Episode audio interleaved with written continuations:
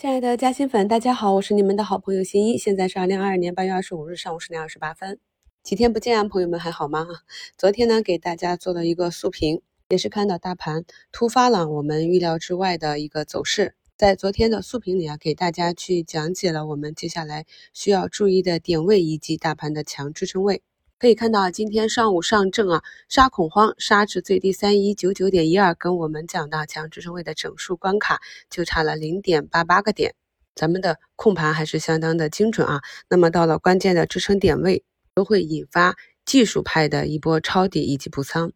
给大家啊在上证图上画了几个啊圈圈框框，方便大家理解啊。如果我们总是身处在当日的行情中，不跳脱出来，以更高的一个维度。去理解大盘板块和个股的话，就非常容易啊，在这种暴涨暴跌的行情中迷失自己啊，做错。本应该低吸高抛而做成追涨杀跌。今天呢，又换了一个券商去领涨了，东美证券秒板之后被撕开，那目前呢又是五个亿回封。昨天啊走出来的券商龙头国元证券，今天也是挣四五个点啊，又创出了一个短期新高，在底部盘踞。已久的啊，那么资金选择的这些估值比较低的金融啊、保险啊，那么在昨天带领大盘托底维稳的，昨天失败了啊。昨天不但是没有维稳，反而造成了恐慌，给其他板块造成一个抽血效应。那么今天呢，这几个板块依旧是在努力往上走，看一下能不能够稳住情绪。老平也跟大家讲过啊，那么咱们上周就看基本上调整到位的医美啊，在这周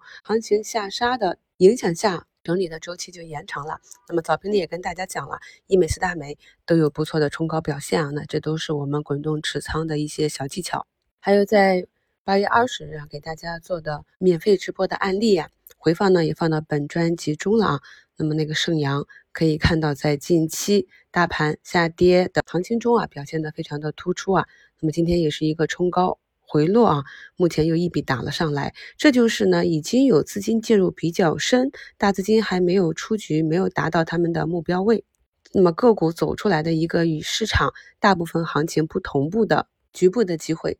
在八月的一周展望里也给大家分析过，从医疗器械、创新药啊、眼科、牙科这些公司个股，他们的历史的估值去看他们目前股价的位置，可以看到啊，像这两天大盘下跌。眼科这些啊，反而是一个止跌企稳啊，走出了一个底分型。今天今天继续反弹，还有像一些消费类的，比如说酒类啊，白酒、啤酒、汾酒这些啊，也是跟大家讲，根据我们中国的传统嘛，到了下半年啊，马上就中秋、国庆，接下来是春节啊，节庆比较多，所以这也是酒类的旺季啊，这也是我们在。八月二十日给大家做的市场解读和聊聊投资的一些事例，跟朋友们讲的，如果你没办法去深入的研究一个行业，去理解一个像医疗啊、科技那么深入的，也可以根据自己了解的所在的工作的行业，或者我们生活中啊看到的、体会到的一些这样板块的周期啊，去有选择的，比如一年啊，在这些板块啊跌的比较深啊、跌不动的情况下，根据这样一个。节庆的周期啊，淡旺季啊，去参与的一个短期机会。今天燃气啊、煤炭开采啊这些板块涨得比较好。我们都知道，俄罗斯准备给欧洲断供了，新闻也是不断的在讲，断供之后呢，他们本国的燃气只够支撑几个月的。这就是我跟大家讲的短期的新闻消息的刺激出来的这样一个中期行情。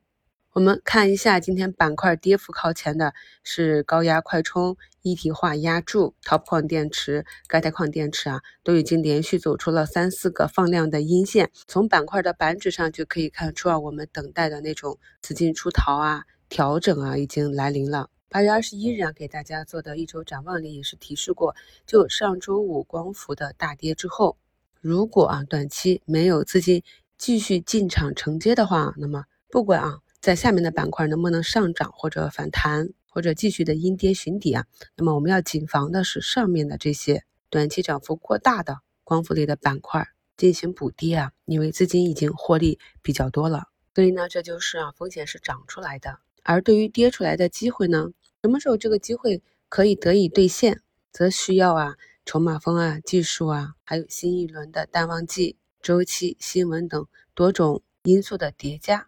自八月一号给大家直播讲过智能车的数字化，然后这个板块内的核心个股啊，从八月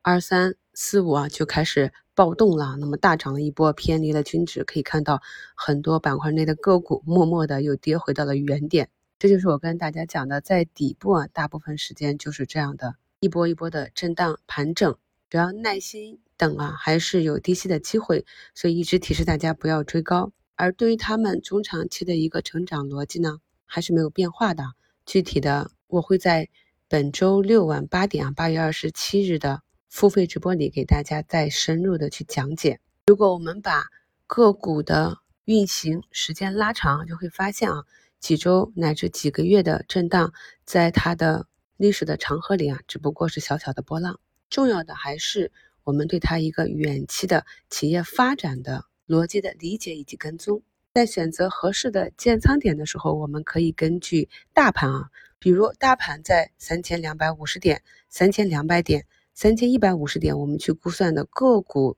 它的股价位置，然后结合这两个要素再进行左侧的买入，而右侧的呢，就是看图形了，